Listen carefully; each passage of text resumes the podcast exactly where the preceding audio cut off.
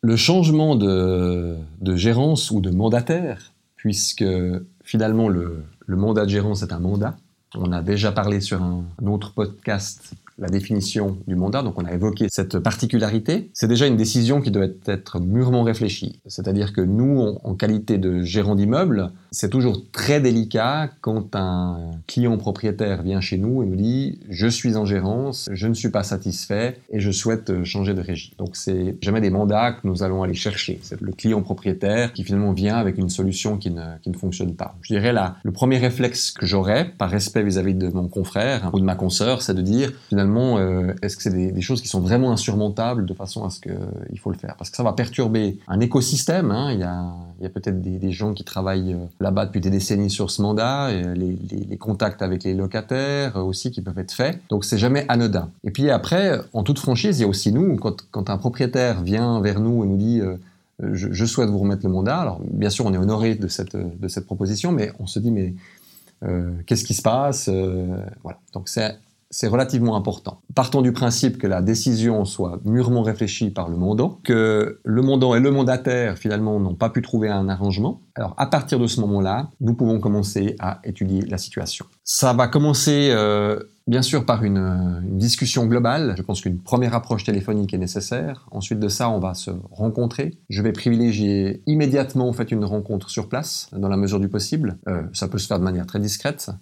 Et on va commencer un petit peu à à visiter l'objet euh, discrètement avec le propriétaire et puis effectivement de, déjà avoir une espèce d'analyse, un, feeling un sentiment, un ressenti déjà technique de l'environnement, de ce qu'il y a. Et à l'inverse, si le, mandant souhaite nous rencontrer directement à la régie, on, adore ça. Que ça nous permet déjà aussi de pouvoir inviter cette personne centrale au sein de notre entreprise. On peut lui présenter les locaux, lui montrer les outils de gestion, lui présenter l'équipe de comptabilité. Et pour nous, c'est très très important puisqu'en fait, c'est quand même une gestion de patrimoine. J'insiste sur cette philosophie que nous avons. Il y a des gens qui sont très attachés à leurs objets et nous, on est très attachés aux objets qu'on gère pour eux. Et ça, c'est très important que ce message passe. comment est-ce qu'on va défendre leurs intérêts en tout temps?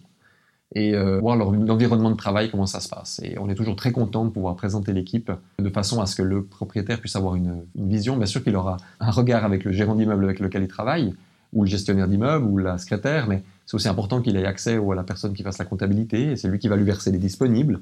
Et ça, c'est vraiment euh, important pour nous d'être tout à fait transparent, de façon à, ce que le climat soit le plus à l'aise possible de manière réciproque. Et après, la discussion peut, très bien se conduire soit au bureau, soit auprès du, client. C'est toujours mieux d'être dans un endroit un peu, un peu confidentiel, parce qu'on va quand même toucher des données sensibles. Et puis là, on discutera avec les états locatifs. les états locatifs, pourquoi c'est important? Parce qu'effectivement, même si dans le cadre de la visite avec le propriétaire de l'immeuble, ou son représentant, ou son concierge, ça peut se faire aussi, on va quand même privilégier, si possible, le rendez-vous avec le propriétaire. Mais on peut comprendre aussi que les propriétaires n'ont pas forcément envie d'aller sur place. C'est des visites des fois qui coûtent cher, puisque les locataires vont bien sûr euh, humainement profiter de la présence du propriétaire pour euh, faire des demandes qui concernent pas forcément l'ordre du jour euh, du rendez-vous. Et à partir de ce moment-là, on va commencer à pouvoir élaborer ben, quel, est le sentiment et quels sont les besoins du propriétaire.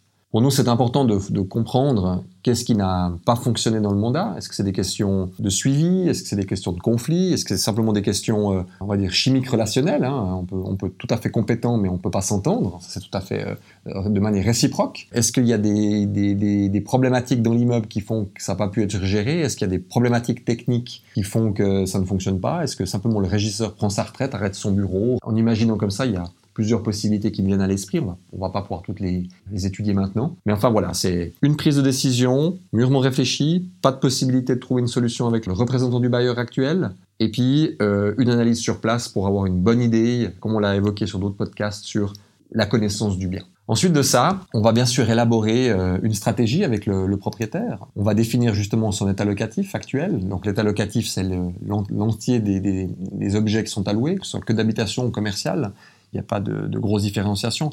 Évidemment, si c'est un immeuble qui est 100% commercial, sur lequel il y a des, on peut accéder facilement, c'est un petit peu plus facile à faire une, je une première analyse que si c'est un bâtiment qui est occupé que par des locataires d'habitation. Et puis ensuite de ça, on va commencer vraiment à, bah, définir un plan, euh, savoir si la gestion, euh, je vous renvoie d'ailleurs sur le, podcast qui, décrit au fait la gérance à 360 degrés. Est-ce que c'est une gestion euh, complète? Est-ce que c'est une gestion que locative, que technique, que administrative? Enfin, est-ce que c'est l'assistanat du maître de l'ouvrage dans le cadre de travaux à plus-value qui doivent être réalisés? C'est toutes des questions qu'on va devoir euh, élaborer. Et puis après, il y, a la, portée du mandat. Pour oublier qu'un mandat, il est, il en tout temps. Mais s'il y a des investissements de la part de la régie à faire, je sais pas, moi, si par exemple j'ai un, client propriétaire qui nous, fait l'honneur de nous, proposer un, gros locatif d'une, je sais pas, 50, 60, 80 logements, on aura des investissements à l'interne à faire d'un point de vue informatique, peut-être même d'un point de vue personnel, collaborateur. Eh ben, effectivement, on va quand même essayer de discuter sur un, contrat. Euh, d'une certaine durée. Ça peut être 2, 3, 4, 5 ans, enfin tout est, tout est possible, mais enfin on va quand même discuter de ceci, ça aura une influence bien sûr euh, là-dessus. Si c'est une reprise de gérance, ben, on ne parle pas d'un contrat de mise en valeur, donc ça veut dire que on part du principe que c'est un immeuble qui est déjà pas forcément occupé à 100%, mais qui a déjà eu des locataires dedans. C'est pas la même chose que si on part de zéro. Hein, donc euh, là aussi je vous renvoie sur le podcast qui est dédié à la mise en valeur, comment est-ce qu'on, comment, les métiers de l'immobilier, comment est-ce qu'on peut le faire. Et puis à partir de ce moment-là, ça va définir un honoraire, et puis on regarde si on peut, si on peut s'entendre, et puis euh, si la stratégie et le budget correspondent, et puis à ce moment-là, on peut immédiatement se mettre au travail. C'est quelque chose qui peut se faire euh, relativement rapidement. Première prise de contact, une offre euh, qui est établie sur des, bases de, de, canevas de contrats qui sont euh, régis par nos associations professionnelles. Et puis euh, après, on discute des modalités. Est-ce que j'évoque par exemple, est-ce que les, paiements des disponibles ou les comptes, est-ce que c'est mensuel, est-ce que c'est trimestriel, est-ce que c'est annuel? Voilà, voilà par exemple un exemple qui peut, qui peut intervenir. Est-ce que les contrats d'assurance, est-ce qu'il faut les renégocier? Est-ce qu'on on conserve ces contrats d'assurance là ou pas? Est-ce que il y a des échéances techniques, par exemple, je ne sais pas, un assainissement d'une installation de chaufferie. Je renvoie aussi un podcast que nous, avons fait sur l'anticipation des travaux à ce stade-là. Et puis à partir de ce moment-là, on se met au travail et on regarde comment est-ce que, est que ça se passe. Donc ça, c'est d'un point de vue général. Maintenant, d'un point de vue pratique, sur les, documents et sur ce qu'on a besoin. Si possible, c'est de prendre ce que j'appelle un peu le classeur immeuble. Ça peut être un classeur fédéral ou un classeur virtuel, mais c'est un état locatif complet, un extrait, euh, je dirais, donc euh, si possible du registre foncier de la parcelle. On peut, nous, bien sûr, l'obtenir facilement, c'est pas un problème. Mais si le, prospect propriétaire l'a déjà, c'est très bien. Un extrait, au fait, de la dernière police d'établissement cantonal d'assurance incendie, de CA, sur le canton de Vaud, par exemple, ou CAP sur le Châtel. Également, un aperçu euh, technique, donc les contrats immeubles, s'il y a un ascenseur, est-ce qu'il y a un contrat d'ascenseur, est-ce qu'il y a un contrat de chaufferie, ce genre de choses. Et puis euh, peut-être quelques points, quelques notes internes, par exemple, voilà, il y a un appartement qui va se libérer dans un mois, on doit le renouveler, est-ce qu'il y a peut-être des analyses qui ont été faites, par exemple CECB, Épicure, Amiens, ce genre de choses. Nous allons aussi évoquer les charges d'entretien et d'exploitation.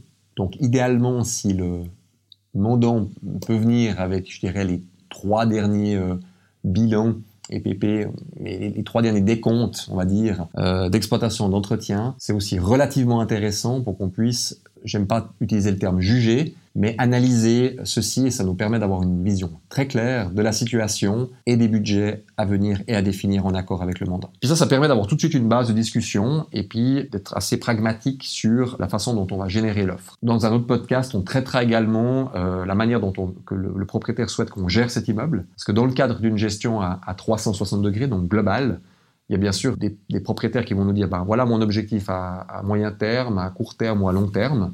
Vous avez une liberté d'action de X, vous avez un budget de temps, enfin, tout est possible, mais ça c'est aussi important de définir. Est-ce qu'on a, on a une certaine maîtrise, bien sûr sous le contrôle du propriétaire, de comment est-ce qu'on va le gérer, ou alors est-ce qu'on a, euh, euh, on doit reporter sur chaque intervention, ce qui peut être parfaitement compréhensible aussi. Est-ce qu'il y a un seul propriétaire? Est-ce que c'est une wari? Est-ce qui décide à ce moment-là? Ça, c'est des choses qui doivent être relativement importantes. Ensuite de ça, généralement, nous, on vient avec une, une offre euh, de, de gestion qui est décomposée par rapport au mandat de gérance et à partir de ce moment-là, eh ben, on, fait le, je dirais le, les dernières discussions et négociations s'il y a lieu d'être.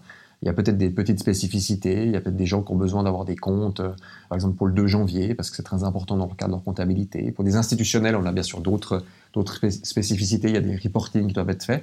Mais on peut très bien imaginer qu'un client euh, particulier souhaite avoir un rapport pour sa fiduciaire, ce genre de choses. Donc ça, c'est aussi des choses qu'il faut qu'on qu discute, et puis le cadre proprement dit. Là, on a fait un petit peu le tour de comment est-ce que la reprise de gérance peut être faite. Et puis après, on va, je dirais malheureusement, on va devoir quand même négocier ou discuter avec l'ancien euh, régisseur. Alors heureusement, au sein de nos, au sein de nos confrères et confrères, on a quand même généralement une bonne entente. Et puis, ben, on va essayer d'organiser la, la passation des pièces. Est-ce que ce transfert de pièces va être fait de l'ancien régisseur au nouveau régisseur? Est-ce que ça se fait avec un triumvirat, c'est-à-dire est-ce que ça passe par le propriétaire pour revenir ensuite en nous, ou est-ce que c'est une séance avec tout le monde autour de la table? Parce qu'effectivement, ben, on a connu des bonnes expériences, des moins bonnes expériences. Euh, de façon à pouvoir réintégrer ce, type de données. Ça, c'est aussi très important pour la remise des pièces, euh, parce qu'effectivement, il y a, des fois, il y a peut-être des régies euh, qui ont des décennies de gestion, et puis c'est dommage. Et c'est pas profitable ni pour le propriétaire ni pour les locataires en place de perdre ce savoir-faire qui peut tout à fait être euh, transféré de manière adéquate et si possible dans la bonne humeur.